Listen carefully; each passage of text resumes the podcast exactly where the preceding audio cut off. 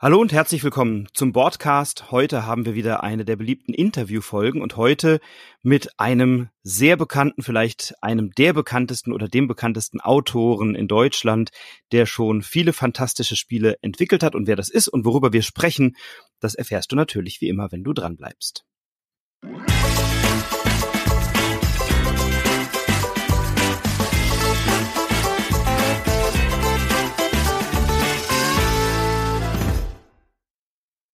Ja, ich darf heute einen Mann begrüßen, der viele, viele Spiele entwickelt hat und das schon seit Jahrzehnten in Deutschland. Ähm, möglicherweise kennst du ihn von großen Klassikern wie Bonanza, vielleicht auch von Agricola oder von seinen Neuerscheinungen, beispielsweise Applejack oder jetzt neu in Essen kommt Planta Nubo und ich begrüße keinen geringeren als heute Uwe Rosenberg. Lieber Uwe, schön, dass du da bist. Ja, schön, dass ich da sein darf. Ähm der bekannteste Spielerautor in Deutschland bin ich, bin mit Sicherheit nicht. Äh, da wollen wir mal Klaus Teuber und Wolfgang Kramer und Rainer Knizia die wirklichen Größen nicht vergessen. Die haben wir, die vergessen wir mit Sicherheit nicht, aber du bist schon, denke ich, einer derjenigen, der mit seinem naja. Oeuvre schon viel geschaffen hat und, und ja doch sehr bekannt und populär ist in Deutschland. Ähm, und wir haben ja viele Themen. Du bist ja jemand, der sich über das Spielen hinaus äh, oder über die Entwicklung von Spielen hinaus mit ganz vielen Themen beschäftigt, auch zu ganz vielen Themen sich äußert. Da werden wir heute mal einige identifizieren, aber vielleicht starten wir mal mit dem, ja, vielleicht mit dem naheliegendsten. Die Spielemesse in Essen steht vor der Tür. Du wirst da sein und auch ein neuer Titel, mindestens ein neuer Titel von dir wird da sein. Plantanubo. Magst du uns dazu ein bisschen was erzählen, was uns da erwartet bei diesem Spiel? Ja, Plantanubo ist eine, eine, Zusammenarbeit in einer Form, wie ich sie auch noch nicht hatte. Ähm, äh, und das ging über Jahre hinweg. Das Spiel ist ja äh, in erster Linie von, von Mike Keller, ein Schweizer, und äh, Odo und mir. Und ähm, die Ursprungsgeschichte, die ist jetzt bestimmt schon fünf Jahre her, dass mich Mike auf der Messe zur Seite genommen hat und dass er ein, sich das Loyang genommen hat und das einfach äh, einfacher in anderer Form dargestellt hat. Ähm, wenn das bei mir Karten waren, auf die die Äcker äh, äh, waren, dann war das bei ihm äh, ja so ein Patchwork-Feld, auf dem äh, Plättchen gelegt wurden.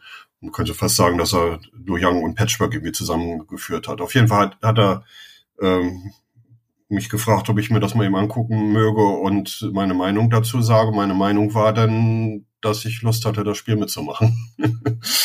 äh, uns bis zur Veröffentlichung zu begleiten.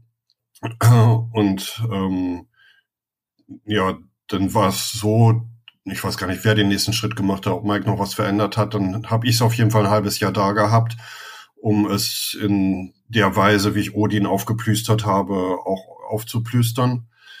Ähm, und ja, äh, dann war das so, dass Ode das Spiel auch kennengelernt hat und bei Odin war das noch so, dass Ode bei mir zu Gast war und eine ganz wichtige Regel noch eingeworfen hat in das Spiel. Eine Regel, die es jetzt auch bei dem neuen Spiel geben wird. Und tatsächlich, Ode hat sich äh, das Plantanubo dann auch genommen und uns weiter verändert.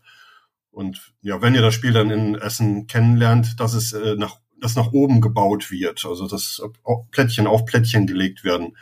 Das ist so ein bisschen Odes Leidenschaft, äh, Spiele so zu gestalten. Das ist der Aspekt, der, den, den, den er dann wesentlich äh, eingebracht hat. Ähm, ja, das ist, das ist das, das Verrückte, dass diese, die, diese äh, Entwicklungsgeschichte mit drei Autoren, dass die schon so vielschichtig ist. Dazu kommt, dass für mich sehr spannend ist, äh, an einem Thema äh, ähm, zu wirken, was nicht in dem Sinne neu ist, als dass wir es noch nicht in Spielen verpackt haben. So, es gibt ja immer wieder so es in dem Sinne neu ist, als dass eine Fantasy-Welt ist, die es noch gar nicht gab.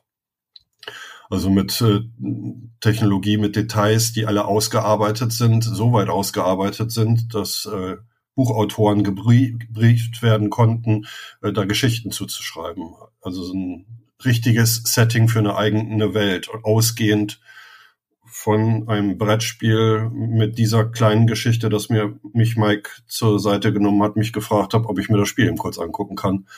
Also es ist ja für, für mich äh, deswegen was Besonderes. Ich erfinde ein Spiel und das erscheint dann auf einer Messe und dann hat es Erfolg oder auch nicht.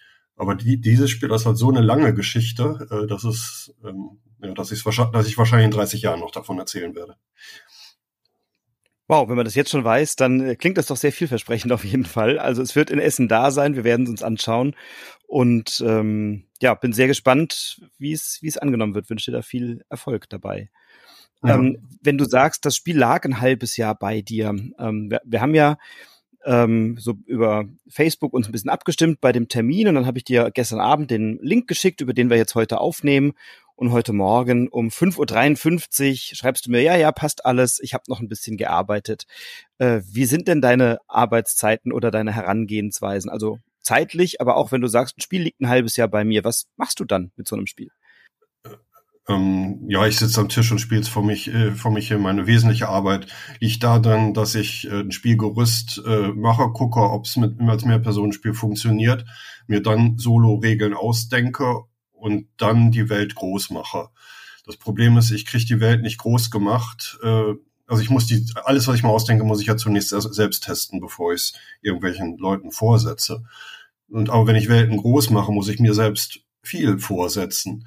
Und da wird es schwierig, dann mit äh, mehr Spielern gleichzeitig die Aktionen zu machen. Es ist wesentlich einfacher, wenn du ein Solospieler bist und einfach zielstrebig deinen Weg verfolgst, wie du es normal in einem Spiel zu viert ja auch machen würdest. Da kümmerst du dich hauptsächlich um deine eigene äh, Geschichte, die du da im Spiel spielst. Und ähm, so war das auch bei Lo Young. Also ich habe das Mehrpersonen-Setting für mich erstmal aufgesetzt und habe dann jeden Tag mehrere Partien gespielt und dabei mir immer wieder neue Karten ausgedacht. Ähm, äh, bei Agricola war es so, dass wir irgendwann einen Wust von Karten haben, die recht ungeordnet waren. Das wollte ich bei dem Spiel anders machen. Ich habe dann direkt zur Erfindung ein Buch angelegt, wo alle Karten drin erklärt sind. Auf der einen Seite die Karten abgebildet, auf der anderen Seite der Erklärtext. Also klar, die Karten sind selbst erklärend, aber äh, es ist immer gut, wenn man im Zweifelsfall nochmal nachlesen kann. Ähm, aber das hat am Ende äh, äh, gar keine weitere Beachtung ge gefunden, denn äh, in, in, Odes Arbeit äh, sind diese Karten dann noch in den Hintergrund ge gerutscht wieder. Wie, äh, wie ich arbeite, Uhrzeiten, ja, das, ich, äh, ich sitze am Spieltisch, wenn ich fit bin. Äh, ähm, und schlafen tue ich, wenn ich schlafen kann. Und das ist oft äh, um die Uhrzeit so früh morgens nicht mehr der Fall. Also vielen Asthmatikern geht das so, dass sie zwischen vier und fünf wach werden. Also ich habe keine Ahnung, was im Körper da passiert, dass der meint, dann wach werden zu müssen. Bin ich auf jeden Fall nicht der Einzige. Und ähm, was man in der Literatur auch durchaus sieht, äh, liest, ist nicht unbedingt liegen bleiben und äh, wieder versuchen einzuschlafen, sondern eben aufstehen. Also was empfohlen wird, ist oft äh, den Geschirrspüler ausräumen. Einfach ein bisschen äh, Routinearbeit, ein bisschen sich bewegen, dann merken, dass man wieder ein bisschen müder wird und sich dann wieder hinlegen. Gut, ich merke dadurch, dass ich wieder ein bisschen müder werde, dass irgendwie die Sätze nicht mehr so funktionieren. Ich schreibe also irgendwie Texte dann nachts und wenn ein Satz nicht mehr so funktioniert, dann äh, ist das ein Zeichen dafür, dass ich so langsam wieder schlafen könnte.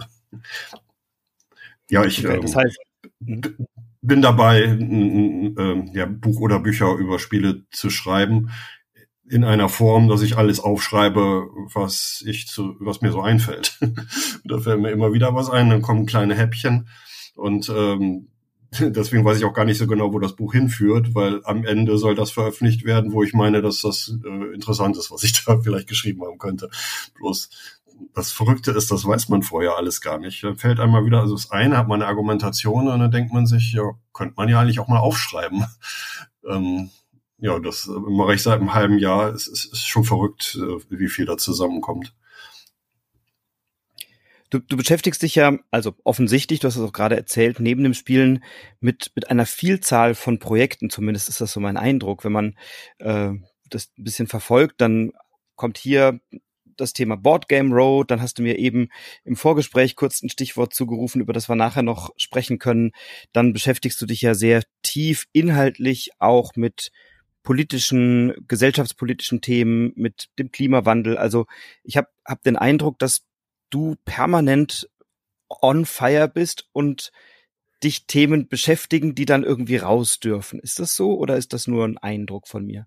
Ja, permanent on fire, dafür bin ich zu alt. Also äh, ähm, nee, so viel Energie ha habe ich gar nicht mehr, aber ich habe viel Interesse und äh, ähm, ich arbeite mich dann kurz in Sachen rein, dann sind die interessant und dann schreibe ich jemandem eine E-Mail, dem das da irgendwie betrifft. Und dann ist es halt oft so, dass die Menschen mich schon kennen, wenn ich sie anschreibe. Das heißt, ich kriege auch eine Antwort. Und dann lerne ich irgendwie Leute kennen, mit denen man auch was bewegen kann. Und zum Beispiel klimamäßig was, äh, also auch ein Buchautor von, von Klimabüchern, ähm, über den ich dann viel lerne und ähm, ja, dieses Privileg, das haben ja nicht viele Menschen, dass sie dann eins zu eins von einem Experten was lernen können, um das dann umzusetzen. Das genieße ich auch, dass ich, äh, ja, ja, oft ist es so, dass bei den Sachen, die ich, die ich mich beschäftige, mit denen ich mich dann, für die ich mich dann interessiere, das sind auch Menschen, die sich für Spiele interessieren und mich dadurch kennen. Ich bin ja nicht per se prominent oder sowas, dass ich irgendwie, ähm, äh, aber oft äh, sagen Leute eben doch schon, dass sie in Bonanza schon mal gespielt haben, dann wenn ich sie, wenn ich sie anschreibe. Und so kam eins zum anderen. Ähm, die, die Sachen sind interessant und ich habe irgendwie schon das Gefühl, dass ich ähm, dadurch, dass ich Menschen zusammenbringe, dass ich äh, Themen aufwerfe, dass ich eben dann doch Kraft meines Namens äh, die Sachen in Gang bringen kann das tue ich dann sehr gerne. Und Ausblick auf die Zukunft glaube ich ja fast mehr, dass ich dann neue Sachen wieder an, in, anticken werde und äh, Sachen ins Laufen bringe. Ich weiß nicht, was für Projekte es sein werden, an denen ich dann jahrelang selber intensiv äh, dabei sein werde. Ja, oder am ehesten tatsächlich sogar die Boardgame Road, die du gerade erwähnt hast. Die können wir gleich besprechen. Das ist ja auch ein, äh, ein Projekt, was für dich gerade immer interessanter wird oder immer deutlicher wird. Ähm, es beschäftigt sich ja im Wesentlichen mit Umwelt und Klima und zu dem Thema machst du ja eine Podiumsdiskussion auch in Essen auf der Spielmesse. Ähm, wann wird die sein und was können wir da erwarten? Worüber wirst du da mit wem sprechen? Ähm, ja, die ist Donnerstag um 12.30 Uhr in den oberen Räumen da irgendwo. In welchem Raum es ganz genau ist, äh, weiß ich auch gar nicht.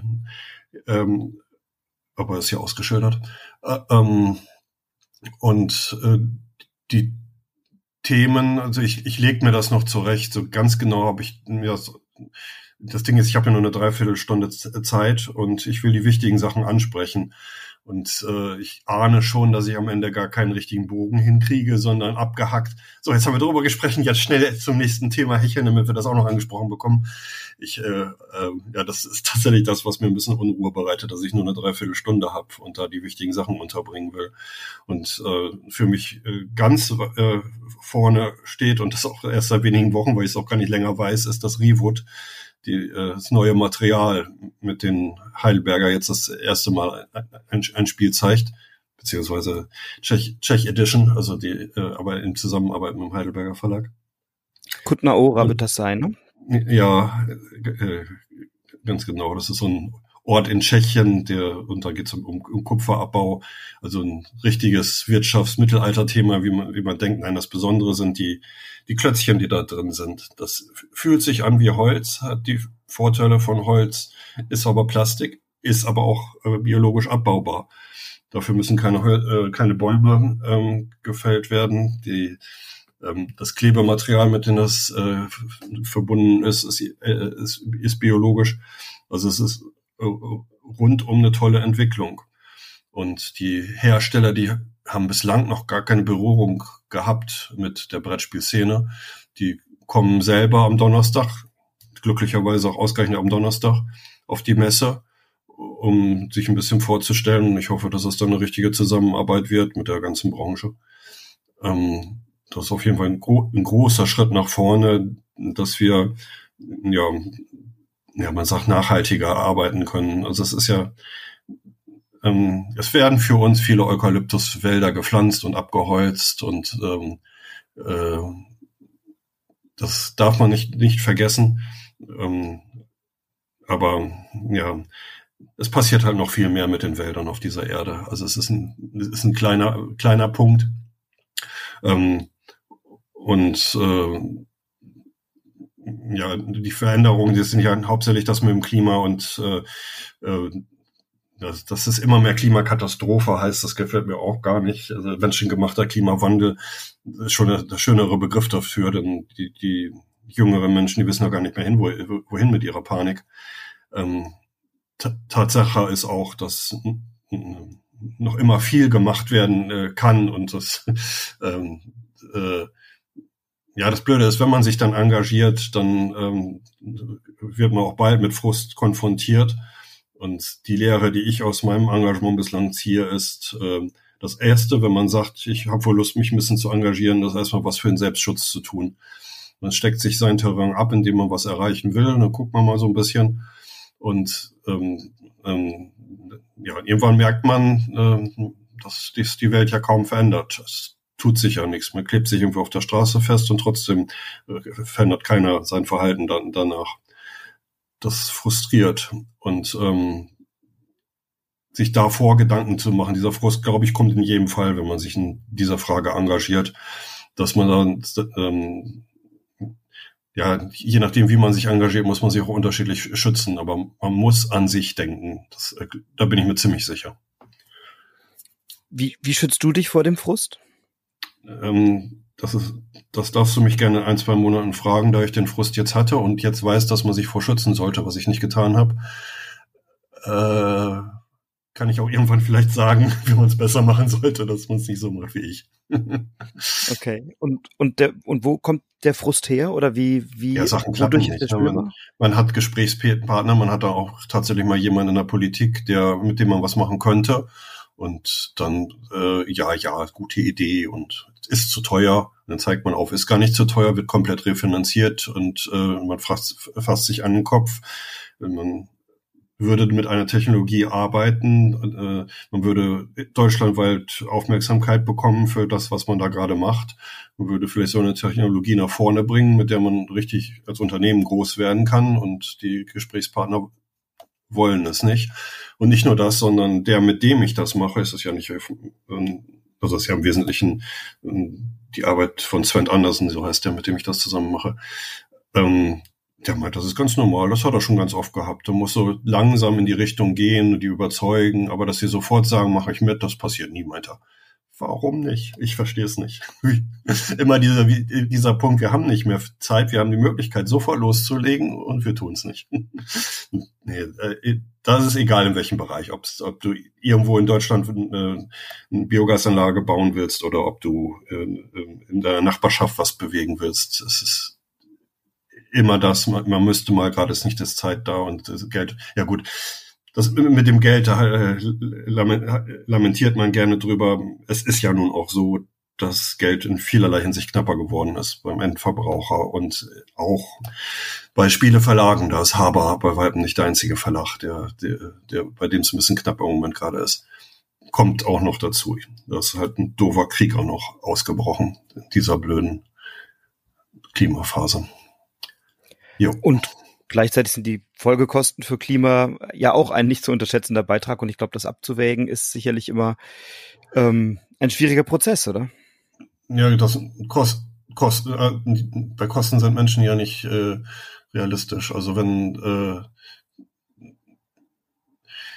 das sind, das sind Kosten in der Zukunft und ähm, du, du weißt nicht richtig, wie du sie äh, einpreisen musst. Du kannst wohl mit den, also manchmal ist es ja so, dass du nur für das nächste Quartal die, die Zahlen versuchst hinzukriegen. Auch die Zahlen sind schlecht, machen wir einen Ausverkauf mal von gewissen Waren, dass man die selber teurer produziert hat. Also das ist, äh, spielt dann keine Rolle, Hauptsache die Zahlen stimmen. Wie sollen Menschen das so weit in die Zukunft hinkriegen? Das schaffen sie irgendwie nicht. Und das ist im Übrigen mit Geld so, das ist mit Treibhausgasen genauso. Also wie äh, die Treibhausgase, die in der Zukunft dann entstehen, wie die eingepreist werden in die Berechnung, hat mich äh, auch frustriert. Deswegen ja. fand ich äh, dieses, äh, diesen Ansatz im Spiel Council of Shadows so interessant, dass du ja dich einholen musst äh, hinsichtlich des Energieverbrauchs, den du erzeugst. Sagst, ich muss das rausblasen, um mich hier zu entwickeln, aber ich muss den auch wieder einholen und hinter mir ein bisschen aufräumen. So, das fand ich einen interessanten Ansatz. Hast du es gespielt? Hast, kennst du es? Nee, aber ich kenne diesen Ansatz und äh, er, er ist ja auch richtig. Also du kannst ja nicht äh, per se sagen, Janik, also musst ja auch deine Entwicklung voranbringen, damit du ein Unternehmen bist, was was bewirken kann. Dann bist du hast eine gewisse Größe und dann kannst du auch Gutes bewirken. Also da hat sich das auch gelohnt, dass da jemand was rausgeblasen hat. Achtung, in Relation zu dem, was sonst passiert. Und ja, das ist das, ist das Blöde. Egal, worüber man nachdenkt, was was einspart, am Ende ist es die Energiewirtschaft, die Braunkohle, die abgebaut wird, die das, das Schlimmste macht. Und ähm, ähm, es ist so einfach. Man muss da einfach nur Gesetze schaffen, dass so und so viel Energie maximal so viel Treibhausgase erzeugen kann. Äh, alles drüber hinaus ist illegale Energie. Das einzige Land auf der Erde, was diesen Ansatz hat, ist Kanada. Die haben das Gesetz bereits und wir können es ohne weiteres haben. Wir müssen es nur, nur verabschieden. Dann hast du halt illegale Energie und das, dann passiert es automatisch, dass RWE und die Großen sich überlegen, wie sie die Energie machen. Ähm, ja, wir hatten uns gerade schon über Frust unterhalten.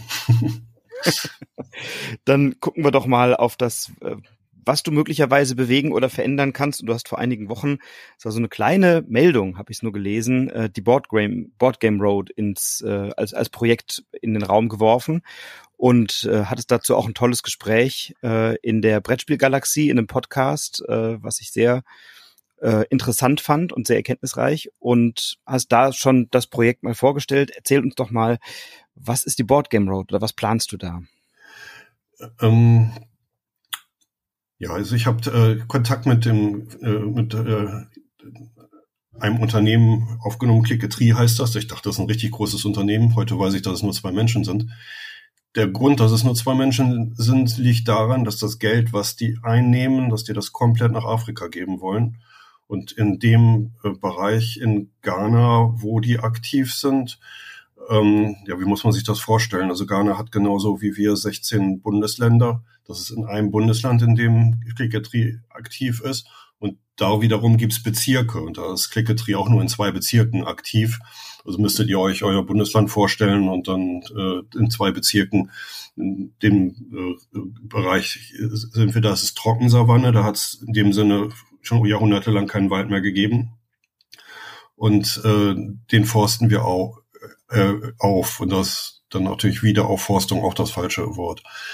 Ähm, damit überhaupt in der Trockensavanne Wald wachsen kann, muss man da ähm, mit Tröpfe, Tropfchenbewässerung überhaupt Wasser hinbringen, was äh, gelegt wird, was Geld kostet und äh, was da eben auch gemacht wird. Das Besondere und ähm, das, was ich meinte, was getan werden sollte. Also vielleicht der kleine Punkt, den ich dann dazu beigetragen habe, ist, dass es bislang so war, dass große Unternehmen, also wie ich Konzerne, da das Geld für gegeben haben und dann großflächig dann einfach dieses Projekt vorangetrieben wurde. Ja, jetzt gibt's da dieses Gebiet, auf dem Bäume wachsen. Ähm, mir ging es darum, wie kriegen wir dann noch viel mehr Menschen dazu, sich zu engagieren und das noch äh, schneller wachsen lassen zu können. Was ganz einfach dadurch ginge, dass mehr Menschen äh, da, dabei dazu kommen. Würde man nämlich in ein anderes Gebiet vorstoßen, auch da wohnen Menschen, die äh, auch da wohnen Ghana. Und da würde man dann auch wieder Menschen finden, die für einen das dann machen und im Übrigen dafür dann ganz normales Gehalt bekommen. Auch dafür wird äh, das Geld ausgegeben, was dann eingesammelt wird.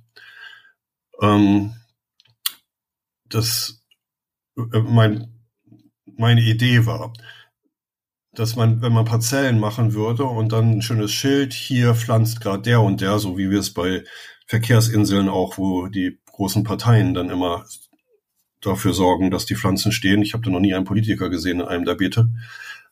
Aber ich selber war ja auch noch nicht in Ghana. Das sind ja auch Leute, die wir dafür bezahlen. Ähm, und dann kann man schöne Fotos machen, die kann man, kann man zeigen und man kann zeigen, wie Menschen sich daran erfreuen, dass da etwas wächst. Und was wächst, da muss man auch noch sagen, das sind einmal die großen afrikanischen Bäume, damit das äh, langfristig äh,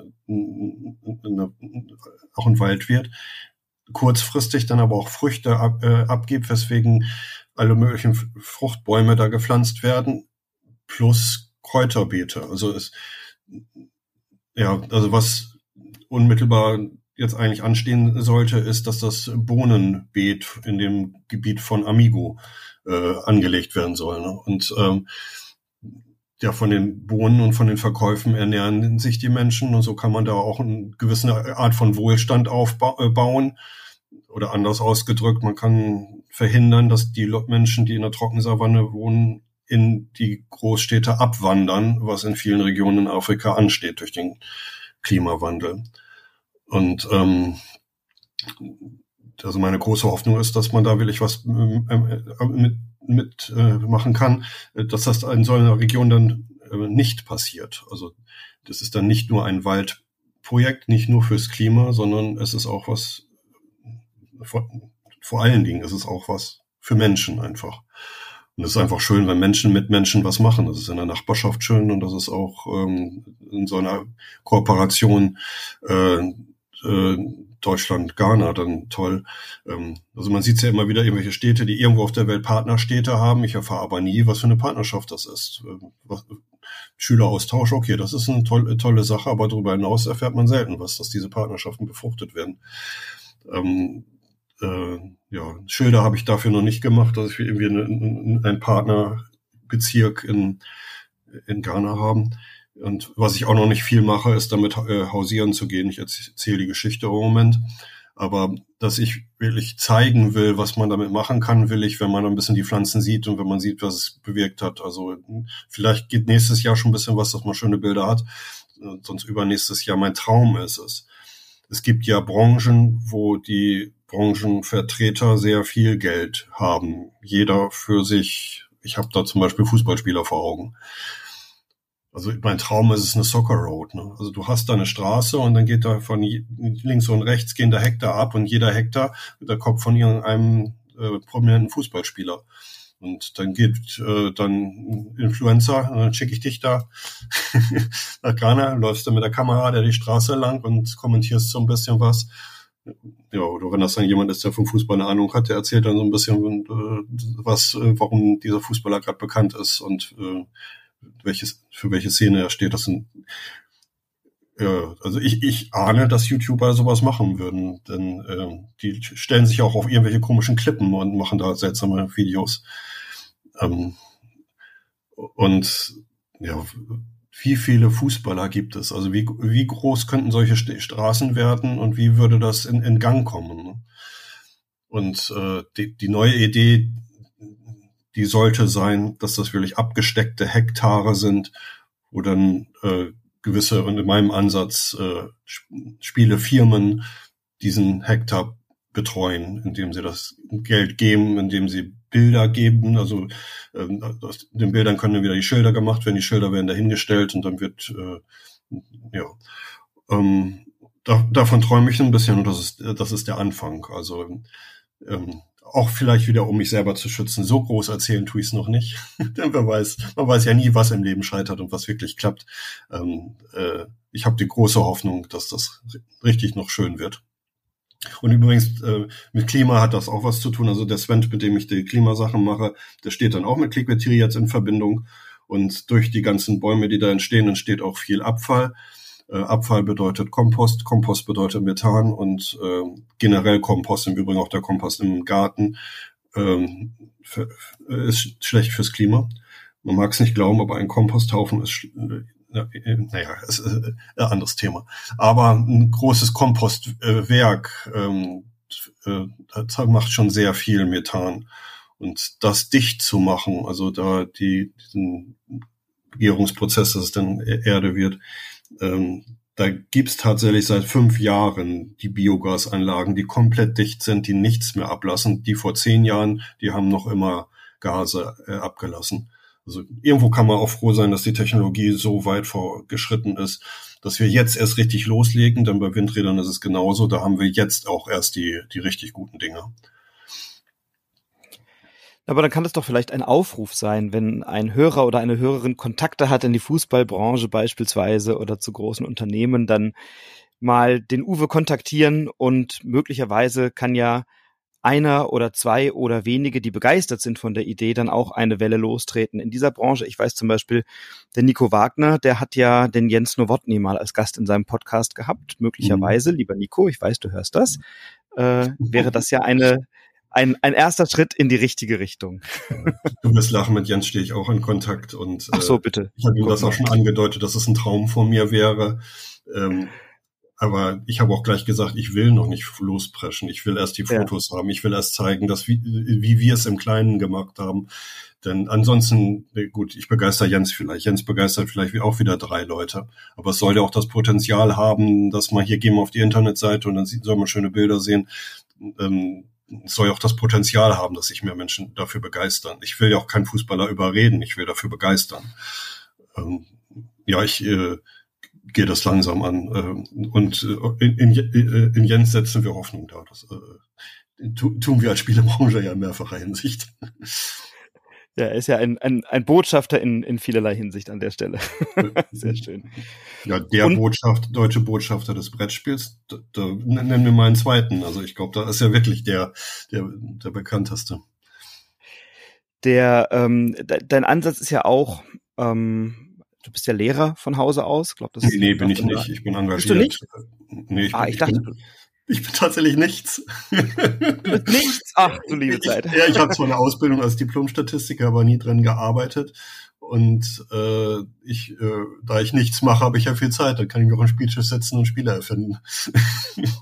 ich, ich, ich war der Auffassung, du hättest dann nach deinem Statistikstudium noch mal irgendwo als Lehrer etwas gemacht. Das habe ich mal irgendwo gelesen. War das eine Fake News? ähm, das ist jetzt überraschend. Also hm. Also ich, ich weiß gar nicht, dass äh, wie kann denn das passieren? Dann müssen wir aufklären. Also bestenfalls verwechselst du mich mit Stefan Feld. wir beide. Nee, das, das, das kann ich, das kann ich verneinen. Ich kann euch unterscheiden. Nee, okay, okay. Guck mal, aber dann, dann hab, also ich habe das irgendwo, habe ich das gelesen, auch bei der Recherche, bei der Vorbereitung. Aber ähm, du engagierst dich zumindest im äh, in der Schule sehr stark ja auch nicht in der Schule, sondern das ist wieder so, dass ich die Gespräche führe und dass ich äh, gucke, wie können wir es äh, verändern. Ähm, ich bin mir auch gar nicht sicher, ob ich mit, also ich habe vor, vor Schülern immer gesprochen und ich habe den Lehrer auch immer gesagt, kann sein, dass du mich retten musst. Also, dass ich irgendwann einen Faden verliere und vor Schülern, da weiß man ja auch nie, äh, also so richtig eine Blöße will man sich da ja nicht geben. Also da habe ich ähm, das ist das Publikum, vor dem ich am meisten Bammel habe, sage ich mal so. Da habe ich auf der Messe in Essen wesentlich weniger Probleme, vor den Leuten zu reden.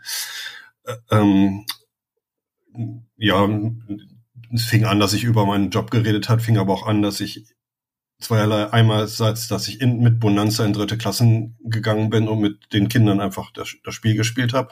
Aber das war einfach, der, der Spieleautor ist da und zeigt sein Spiel, der, der übliche Auftritt. Viel interessanter war, dass als Agricola neu auf den Markt kam, es hieß, das ist ja gar kein Familienspiel. Und ich das nicht begriffen habe, dass äh, die Leute das so sehen. Und dann bin ich tatsächlich in die dritte Klasse gegangen und habe den Kindern gesagt, die Erwachsenen sagen, dass Kinder das Spiel nicht verstehen. Ich verstehe das aber nicht richtig, warum das so ist. Und ich würde euch gerne bitten, mir, ähm, mir dazu helfen, ob das, äh, wo ihr was nicht versteht oder äh, äh, was euch eventuell keinen Spaß macht. Ähm, und das Schöne ist, dadurch sind die, die, die Drittklässler an Agricola, das richtige Agricola allerdings ohne Spielkarten, ähm, rangegangen und haben das gespielt und haben tatsächlich kein Problem gehabt. Es hat sich herausgestellt, am Ende kam es drauf an, wie die Spiele erklärt werden müssen und nicht, was für eine Art von Spiel das ist. Ein Agricola ist für einen Drittklässler nicht zu schwer. Bloß, dass wir es anders vermarkten, liegt daran, dass wir eben nicht in die Köpfe der Erwachsenen gucken müssen. Dann wie einem Erwachsenen, also erkläre ich alles äh, Regeln, äh, Aufbau ist dieses, dann das, so geht das mit Kindern nicht. Dann direkt ins Spiel reingehen, einen Zug vorführen, gucken, was da passiert. Also man muss die Regeln ja komplett anders erklären. Und man muss auch vieles weglassen und bei, beim Spielen das dann erst erklären. Und da, da habe ich mir damals schon, schon gedacht, wir immer mit unserer typisch deutschen Spielregel, mit dem gleichen Aufbau. Wir bräuchten die verschiedensten Spielregeln für verschiedenste Anlässe. Bei Lu Yang habe ich es dann einmal versucht. Da habe ich äh, eine mündliche Regel aufgeschrieben, äh, also eine schriftliche und eine mündliche hat es dann gegeben. Und ähm, äh, aber in dem Bereich bin ich da nicht weitergekommen. Ähm, aber so ist diese Grundmotivation, mit Kindern, mit Spielen an Kindern ranzutreten, schon sehr lange in mir drin. Und eben gerade heute, wo wir Lehrermangel haben, wo sehr viel Unterricht ausfällt und wo viele Kinder sich in den Vertretungsstunden auch langweilen, weil da nicht viel passiert, spüren wir immer mehr die, den Wunsch, dass wir Spiele dann in die Klassen reinbringen. Und jetzt mit meiner äh, habe ich noch eine Vorumfrage gemacht äh, mit äh, Erwachsenen, die viel Erfahrung schon damit haben und eine Liste an Spielen gemacht, diese Top 250, diese Liste, die kann man von mir auch bekommen, ähm, der, der Spiele, die empfohlen werden. Aber viel wichtiger für mich waren noch die Gespräche, die ich dann geführt habe mit den Leuten, was als wesentlichste Erkenntnis für mich gebracht hat, dass wir einen Kasten brauchen mit Spielen, wo jedes Spiel in drei Sätzen erklärt ist. Wo also ähm, du musst dich mich erst in Lehrer hineinfühlen. Du hast deinen Stress, du weißt, hier willst du das und jetzt muss ich auch noch in eine Vertretungsstunde rein. Du hast wirklich geistig überhaupt nicht das Potenzial, dich auf irgendwie noch was da einzulassen. Du wärst heilfroh und würdest das auch lieben gern machen, wenn du im Lehrerzimmer dann den Kasten nehmen kannst mit ein paar Spielen. Die, den Schülern legst du das Spiel auf den Tisch, die heben den Deckel und dann ist da eine standardisierte von mir aus Regel auch drin, ohne den großen Schnickschnack mit hier erlebst du das und das und so weiter, sondern wirklich nur die drei Regelsätze, die das Spiel hat und schon ganz kann es losgehen. Und ähm, dann kann nämlich auch der Lehrer an den Tisch gerufen werden. Ich habe hier eine Frage und dann guckt sich der Lehrer, ich kenne das Spiel auch nicht, eben kurz, ja, die drei Sätze hat er eben durchgelesen. Dann kann er eben auch kurz erklären, was er da gerade gelesen hat. Da muss dann auch kein Lehrer im Bammel vorhaben, dass das stressig für ihn wird. Ähm, also das ist der, der Schritt Nummer eins für mich, die, dieses äh, Level zu bedienen. Und der Lehrer, der dann, dann ein bisschen Erfahrung dann damit hat, der, für den würde man in den nächsten Kasten machen und tatsächlich würde ich dieses Projekt dann auch erst danach angehen. Das ist äh, so augenscheinlich für mich. Ja, und jetzt ist es gerade sehr spannend für mich, ja, welche Spiele sind es denn wirklich, die so wenig Regel haben und wo es wirklich abgeht, wo wirklich die Kinder loslegen, richtig. Ähm, ja, da führe ich gerade Gespräche unter. Ähm, also es ist da, durch, durch Internet, das geht ja so schnell. Ich spreche da so viele Leute gleichzeitig an, die dann äh, Ahnung davon haben, dass ich wirklich innerhalb von drei Tagen einen riesigen Haufen Informationen bekomme. Ähm, ja, also ich, ich habe im Hinterkopf, das gleiche nochmal zu starten, um zu gucken, ob das äh, nochmal klappt mit, äh, mit, mit Spielen, die ähm, vor 2010 erschienen sind und eine Zeit lang nicht am Markt waren. Welche sind denn die Spiele, die man, die gut gealtert sind, die man heute noch gut verlegen sollte, da auch Experten zu fragen? Kriege ich das etwa auch hin, dass ich innerhalb zwei, von zwei Wochen eine Top 250 habe mit Spielen, wo die Leute sagen, ähm, diese Spiele sollte man mal wieder verlegen. Das sind nämlich nicht die, die damals erfolgreich waren. Das sind die, die te teilweise, die damals langweilig waren, äh, weil die schlecht gestaltet sind. Aber wo die Spielregeln so streng, stringent sind, von mir aus auch einfach sind, die einfachen Sachen wollen wir ja auch heute, ähm, dass man die überhaupt gar nicht mehr auf dem Radar hat und dass so eine Umfrage meines Erachtens auch sehr viel, ähm, sehr sinnvoll sein sollte. sollte. Ähm, ja, habe ich mir noch, noch, noch vorgenommen. Mhm. Man merkt, also du hast ja viele Interessen, viele Projekte. Ähm, Ghana, das Klima, jetzt das Thema Vertretungsstunden. Was treibt dich an? Was, was ist es, was dich, wo, wo, worin du dein Interesse entdeckst oder begründest? Kannst du das benennen oder? Ja, das ist ja ganz einfach äh, und das dürfte jedem Menschen auch so gehen. Ich habe gemerkt, ich muss das erst merken, mir war das ja gar nicht klar, dass ich Einfluss nehmen kann. Dadurch, dass ich die Informationen, die ich zusammentrage und dann auch wirklich den nächsten Schritt gehe und demjenigen äh, Professor oder irgendwie ein Politiker oder äh, dann auch wirklich eine E-Mail schreibe und dann überraschenderweise auch noch eine Antwort bekomme.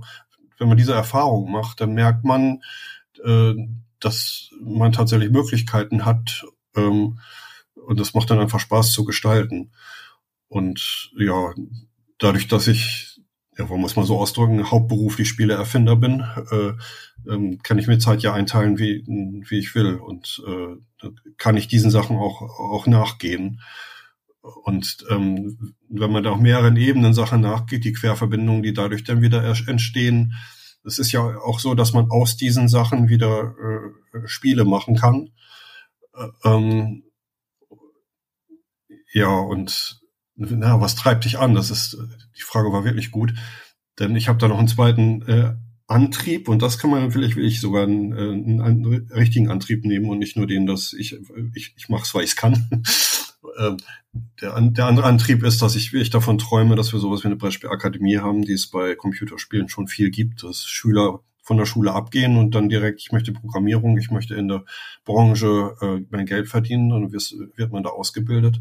Das ginge bei uns inzwischen genauso. Die Branche ist weltweit gesehen groß genug und nirgendwo auf der Welt wirst du richtig ausgebildet, dass du ein Gefühl für Spiele bekommst. Und zwar für gute Spiele. Bei Computerspielen ist es ja so, dass du für Settings und hier klickst du da mal und dann machst du, das ist ja ein ganz anderer Spielbegriff, äh, der dir da auch beigebracht wird.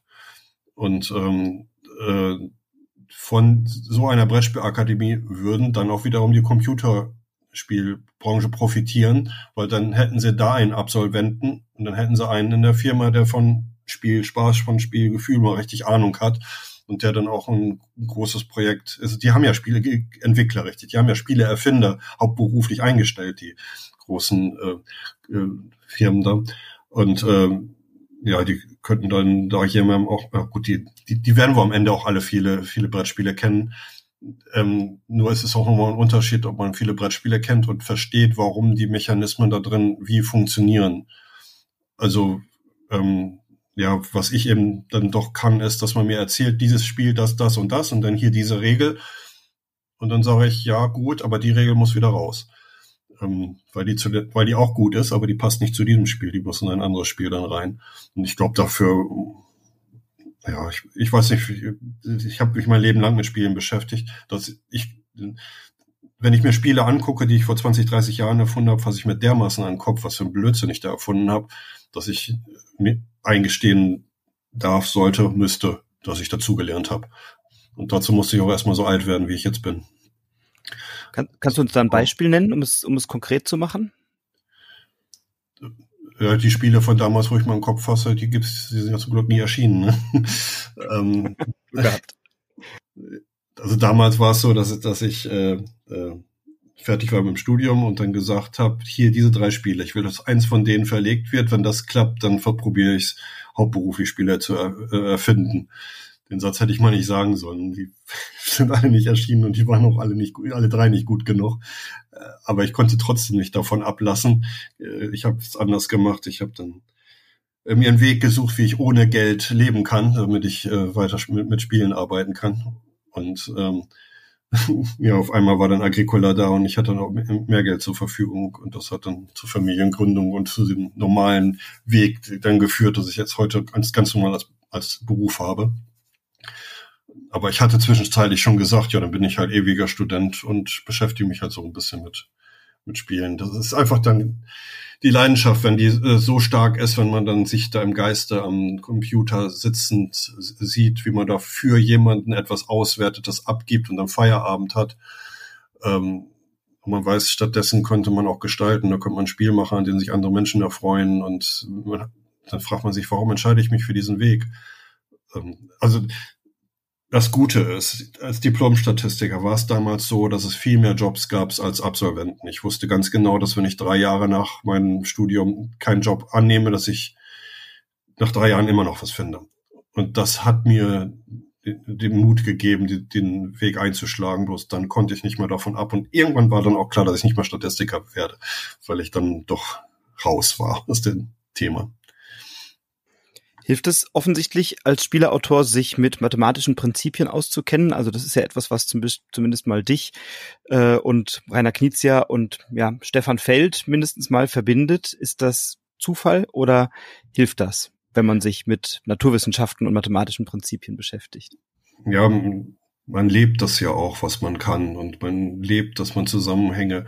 Also ich denke, dass wir drei Nachrichten ganz anders hören als andere. Wir denken, das war gestern noch in der Tagesschau, da wurde das gesagt und das und dann verbinden wir das und tun wir es in eine Schublade rein, aus der holen wir es dann wieder raus. Also wir arbeiten mit Informationen logisch wie äh, oder ja, also Mathematik ist Logik und die Logik ist es eigentlich, die, die uns äh, als Spielerfinder dann auch auszeichnet. Ähm, ich denke, dass äh, Rainer, Stefan und ich auch äh, ähnlich und streckenweise gleich arbeiten. Der Unterschied ist, dass ich ähm, sehr früh in meine Settings ein Thema reinnehme und von dem Thema nicht mehr abrücke, ähm, was heutzutage ja immer mehr der Fall ist. Also äh, nur 2005, als ich damit so angefangen habe, da war das noch absolut nicht üblich.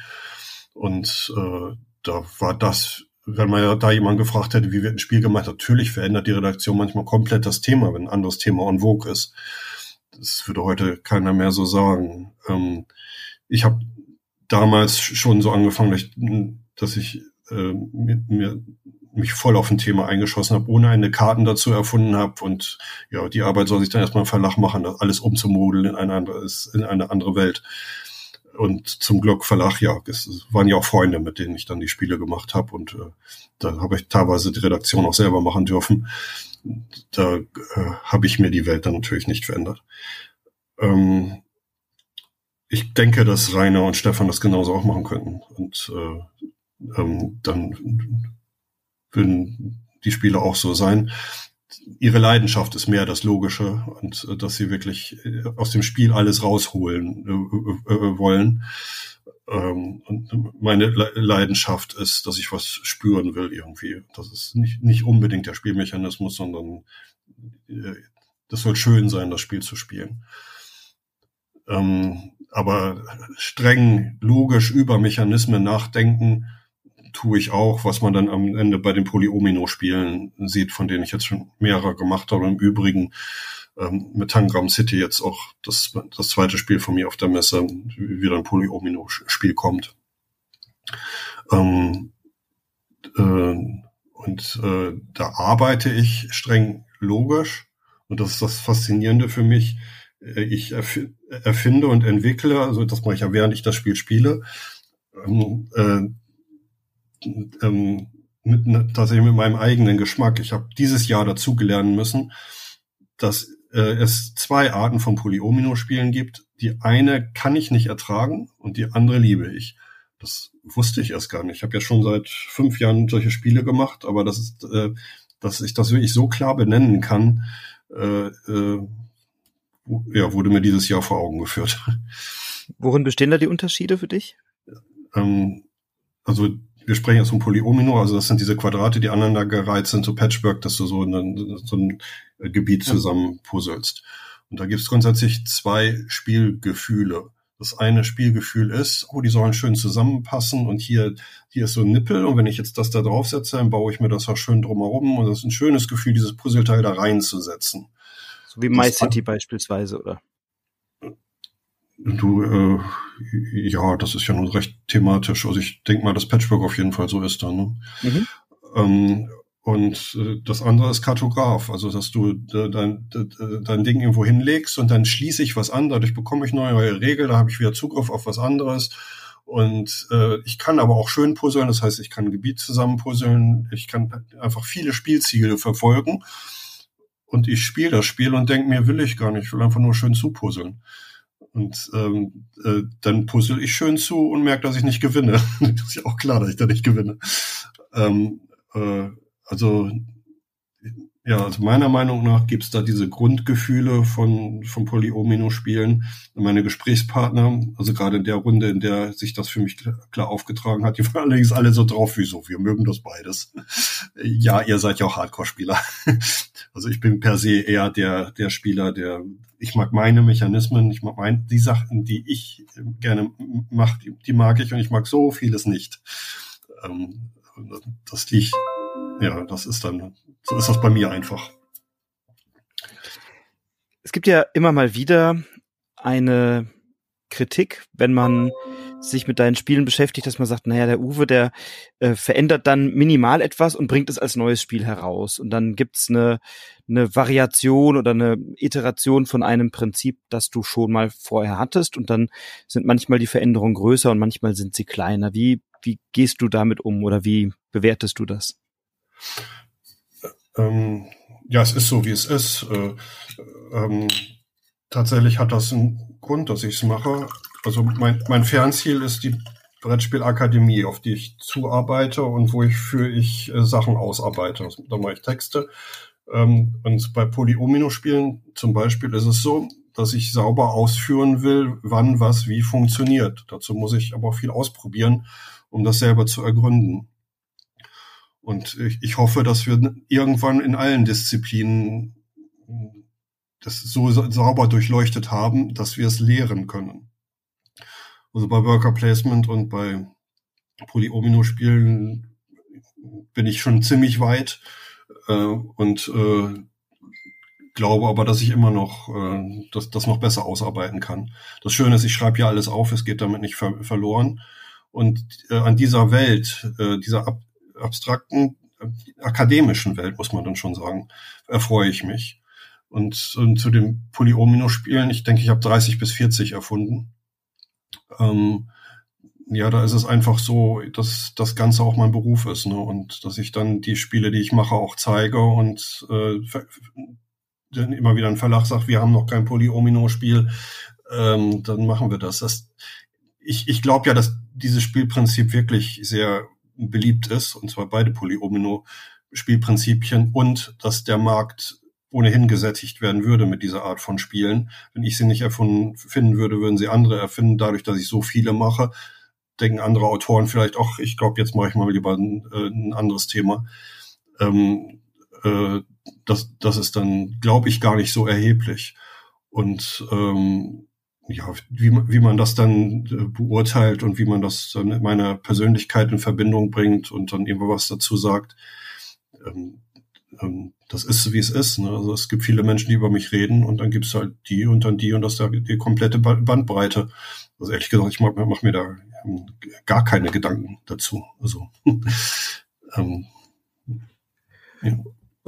Wenn du jetzt über diese Akademie nachdenkst, wie stellst du dir das vor? Äh, wenn du sagst, das soll eine, eine, wirklich eine Lehre sein oder auch eine akademische Auseinandersetzung mit dem Thema Spielen, ist das dann erstes Semester vor, Ringvorlesung Polyomino-Spiele Uwe Rosenberg, zweites Semester ähm, Mechanismen mit Würfelturm Stefan Feld, drittes mhm. Semester Blogseminar Thema in Spielen, äh, viertes Semester Illustration abstrakter Spielprinzipien Vincent Dutré. Also wie stellst du dir so eine also Akademie Tatsächlich habe ich Gesprächspartner, mit denen ich das ausarbeite und du bewirbst dich jetzt gerade äh, als weiteren Gesprächspartner, sei vorsichtig. ähm, ja, ich meine, das kannst du ja frei gestalten und du musst in die Köpfe eines Abiturienten rein und sagst, was, was für eine Pflanze will ich da zuerst äh, sehen? Das, äh, und worauf will ich dann aufbauen? Da werde ich vielleicht beispielgebend ein Prinzip konkret behandeln im ersten Semester, aber sinnvoll ist es eigentlich nicht so also jeder meiner Gesprächspartner sagte auch, es sollte ohne Ende gespielt werden und die Leute sollten ähm, äh, Sachen dazu sagen. Den Entwurf, den ich daraus gemacht habe, ist, ähm, dass ich ein Setting haben will, wo äh, jeweils zwei Spiele gegenübergestellt werden. Die Studenten ähm, spielen beide Spiele und die sollen dann eine, äh, sagen, was unterschiedlich ist, was ihnen aufgefallen ist. Und letztendlich hat es einen Grund, warum genau diese beiden Spiele sich gegenübergestellt haben, denn in dem einen Spiel funktioniert etwas und in dem anderen nicht. Und die große Frage ist, ähm, entdecken die Studenten das selber? Großes Ziel ist natürlich, dass der Referent nichts dazu sagt, sondern dass wirklich jeder für sich beim Spielen spürt, einer sagt es dann vielleicht auch irgendwann, das ist Lernen. Lernen heißt selber ausprobieren und selber etwas entdecken und dann im Nachhinein erklärt einem das nochmal jemand, warum es dann so ist dann, damit verinnerlicht man Sachen viel mehr. Und äh, ähm, ja, wir machen es wahlloser. Ne? Wir lassen spielen. Hier Haufen Spieler, wo ihr spielt, wozu ihr Lust habt, erzählt, was ihr dazu habt, macht erstmal eure Erfahrungen. Ähm, das würde ich sauber vorbereiten und sauber kleine Haken, wo was wie funktioniert, äh, äh, dann, dann setzen. Damit würde ich direkt im ersten Semester anfangen. Ähm, ja, wichtige Begriffe sind für mich auch Ludologie und Gamifikation. ähm, ja, Gamifikation, wir das ganze Leben versp verspielen wir immer, wir verspielen. Äh, ja, gut, das ist jetzt doppeldeutig. Ähm, äh, also mit Spielen, mit spielerischem Gestalten kann man Leute besser motivieren und kann man auch Ergebnisse erzielen, die besser sind, als wenn man einfach sagt, arbeite das mal aus. Ähm, das gehört auch dazu. Ich äh, kann mir vorstellen, dass du ähm, bei irgendeinem kreativen Job in irgendeiner Firma in Deutschland eine Chance hättest, wenn du so eine äh, Laufbahn in der Brettspielakademie durchgegangen wärst. Ähm, dazu sind die ludologischen und gamificatorischen Aspekte einfach zu groß. Also es ist schon, schon faszinierend. ja. Ist das ein, ähm, versuch gerade zu formulieren, also wenn du, wenn, wenn du sagst, es ist erstmal eine, es klingt ein bisschen wie so ein Studium Generale zum Thema Spielen und Leben. Ich sag's jetzt mal so ein bisschen äh, in die Tüte. Ähm, das heißt, es würde gar nicht in Bezug auf eine bestimmte, ein, auf ein bestimmtes Berufsbild abzielen. Also nicht so, dass ich sage, ich habe jetzt da einen Abschluss und werde dann Spieleerfinder oder Erfinderin oder Rezensentin oder Rezensent oder, äh, oder Lektor oder Lektorin, sondern ich habe dann etwas gelernt, wie Spielen unser Leben beeinflussen oder wie spielerische Konzepte zu lesen und zu interpretieren sind und die kann ich dann auf unterschiedliche Aspekte anwenden. Also das heißt, du lässt es eher offen, ähm, oder sagst du, nee, das kann dann schon auch hinten raus eine Spezialisierung bedingen in Bezug auf Lektorat oder Spiele erfinden? Ja. Ja, ich, ich schätze, wir müssen so eine Akademie ja auf die Beine stellen, dass wir auch wirklich für die Absolventen am Ende ähm, eine Chance haben, dass die irgendwo unterkommen. Dazu führen wir dann die Gespräche mit möglichst Interessenten und die sagen, ja, wir könnten da bestimmt drei Lektoren gebrauchen. Aber das ist ja auch übersichtlich. Also wahrscheinlich ist es sinnvoll, dass man in verschiedenen Bereichen, in Lektorat ist tatsächlich ein sehr gutes Beispiel, ähm, dass man, dass sich da Leute spezialisieren können. Das ist ja in vielen Studiengängen so, dass du äh, allgemein etwas erfährst und im, ab der Hälfte dann dich auf etwas spezialisierst. Ähm, so sollte es sein. Ähm, wir haben auch Spielemuseen inzwischen, da könnte jemand auch mit der Ausbildung in so einem Museum arbeiten, wenn die Museen erstmal so finanziert werden würden, wie, wie es dann in Zukunft vielleicht der Fall sein kann. Ähm, das Ding ist, ich bin einer von vielen. Ich, ähm, ähm, wenn ich etwas ausarbeite, dann diese zwei Spiele und die, dieses Konzept, was ich da habe, weil das dann mein Ansatz ist. Aber was ich eigentlich nicht mache, ist, dass ich die ganze Akademie ausmale, wie sie aussehen sollte. Äh, äh, das, ähm, ähm, ich glaube sogar, dass es nicht, nicht mal sinnvoll ist. Denn wenn du kurz davor stündest, diese Akademie starten zu können, dann gibt's äh, Spieler da, dann gibt's Leute da in der Stadt, die mitreden wollen, die das initiieren, denen man dafür dankbar ist, dass die das ermöglichen. Und äh, von allen Vertretern kommen dann Leute an den Tisch und man gestaltet dann zusammen. Und wenn man sagt, ja, hier ist das Papier, ich habe alles schon ausgearbeitet, ist das auch gar nicht so das, was gewünscht wird. Also man braucht die einzelnen Ideen, die, äh, äh, ähm, die Vision, dass man aufzeigen kann, dass es was bringt, aber das Ausarbeiten, da wollen ja auch viele ja, vielleicht sogar auch ihren Einfluss geltend machen. Ne? Wer weiß, welcher Industriezweig dann sagt, ähm, wir hätten auch gerne das noch mit drin, weil wir dann könnten wir äh, von eurer Arbeit auch noch profitieren. Ähm, das sind dann erst die nächsten Schritte und das ist mit Sicherheit auch schon nicht mehr mein Bereich, denn das ist ja dieser hohe akademische Bereich und Professor, Pro, Professorentitel habe ich nicht. Ähm, aber es sind eben auch andere Leute in der Brettspielbranche, äh, ganz vorne an der Jens Junge, der sich für sowas interessiert, ähm, über den das dann laufen würde. So einen Professorentitel braucht man ja eine hinreichende Anzahl Veröffentlichungen. Ich glaube, die will dir keiner absprechen. Insofern bin ich sicher, dass in einem ja. solchen Bereich äh, eine äh, Ehrenprofessur oder, oder eine Gastprofessur sehr schnell vergeben würde an dich. Da bin ich ja doch sehr sicher.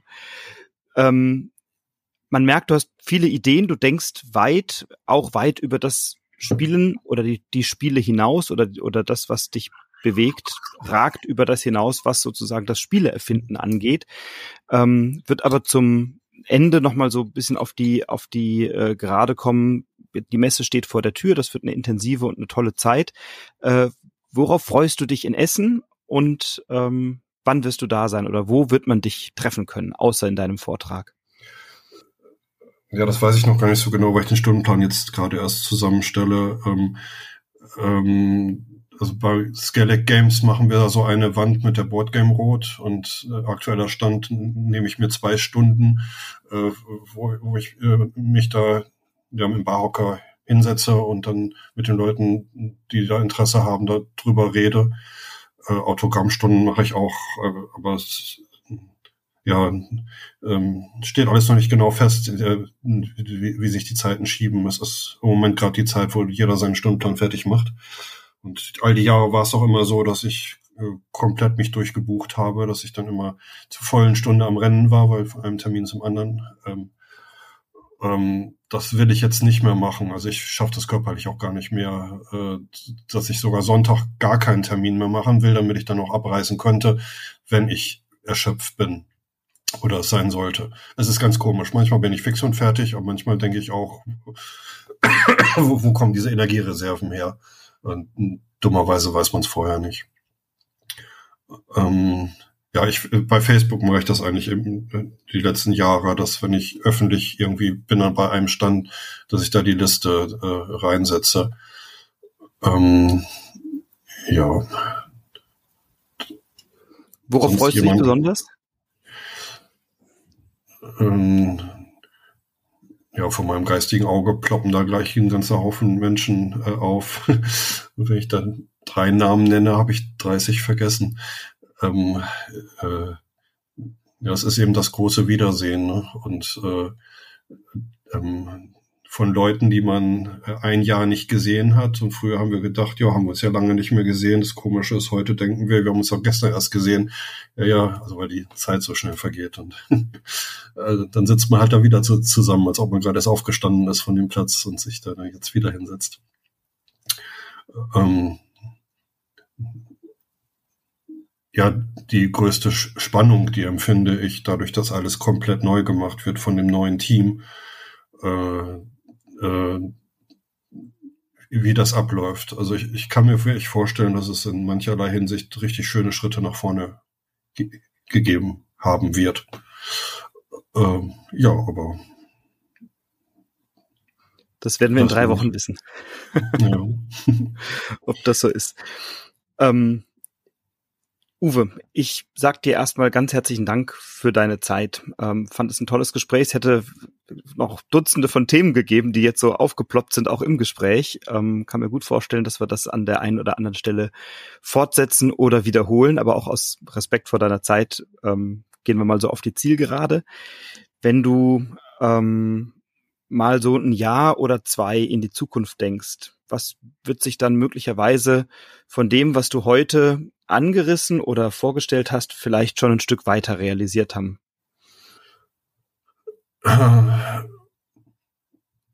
Ja, die, das ist wirklich interessant, weil es ja direkt auf die Gefühlsebene geht. Was empfinde ich? Was möchte ich? Was in fünf Jahren passiert ist? Als erstes denke ich tatsächlich drüber nach, dass der Kontakt zu den Fußballern dann, dann da ist und dass sich da was bewegt hat, weil es vielleicht so das Größte ist, was ich im Leben bewirken könnte.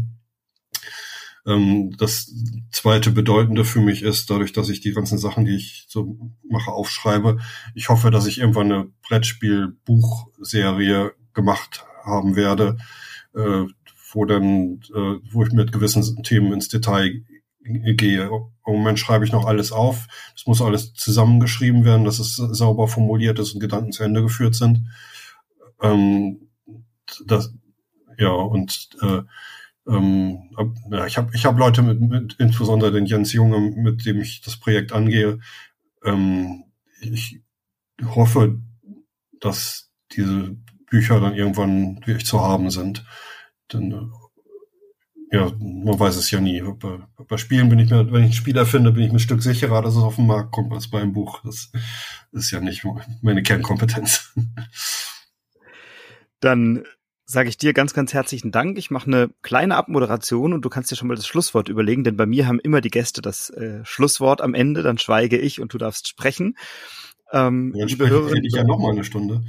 Ja, das kannst du gerne. Das hat, das hat sich bis jetzt noch keiner getraut. Ich warte immer drauf, dass das mal passiert. Und ich lasse das gerne laufen. Und von deiner Zeit, ne? Alles gut. Du, ich kann da dann aufstehen und gehen und hörst mir im Nachhinein an.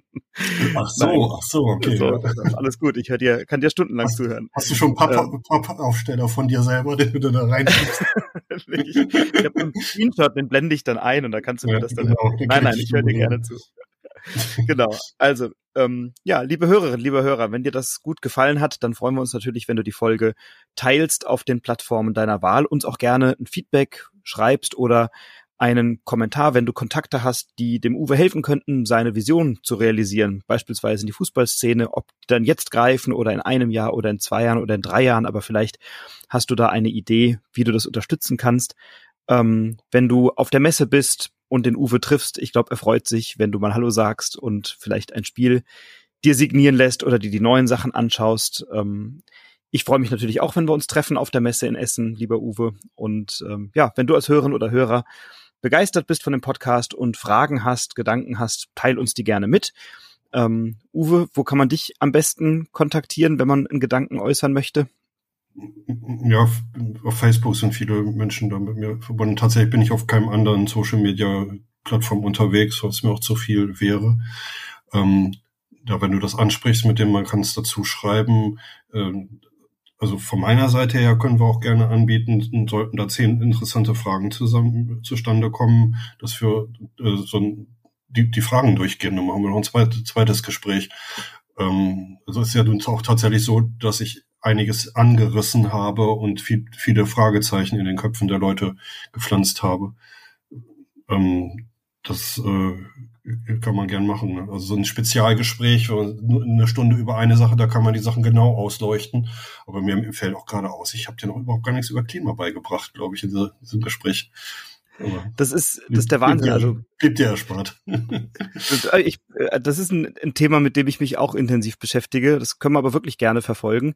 Ähm, denn jetzt Ui. hatten wir ja erstmal so ein, ich sag mal, so ein Überblicks-Podcast, äh, wo wir über viele Themen gesprochen haben. Und ich glaube, über jedes dieser Themen kann man sehr tief ja, nochmal genau. reingehen. Das äh, genau. können wir gerne zum späteren Zeitpunkt machen. Und ich freue mich natürlich, äh, wenn wir dazu auch Fragen oder Gedanken aus der Community bekommen. Also meldet euch gerne und dann nehme ich das Angebot gerne an, dass wir das fortsetzen und äh, gerne auch wiederholen.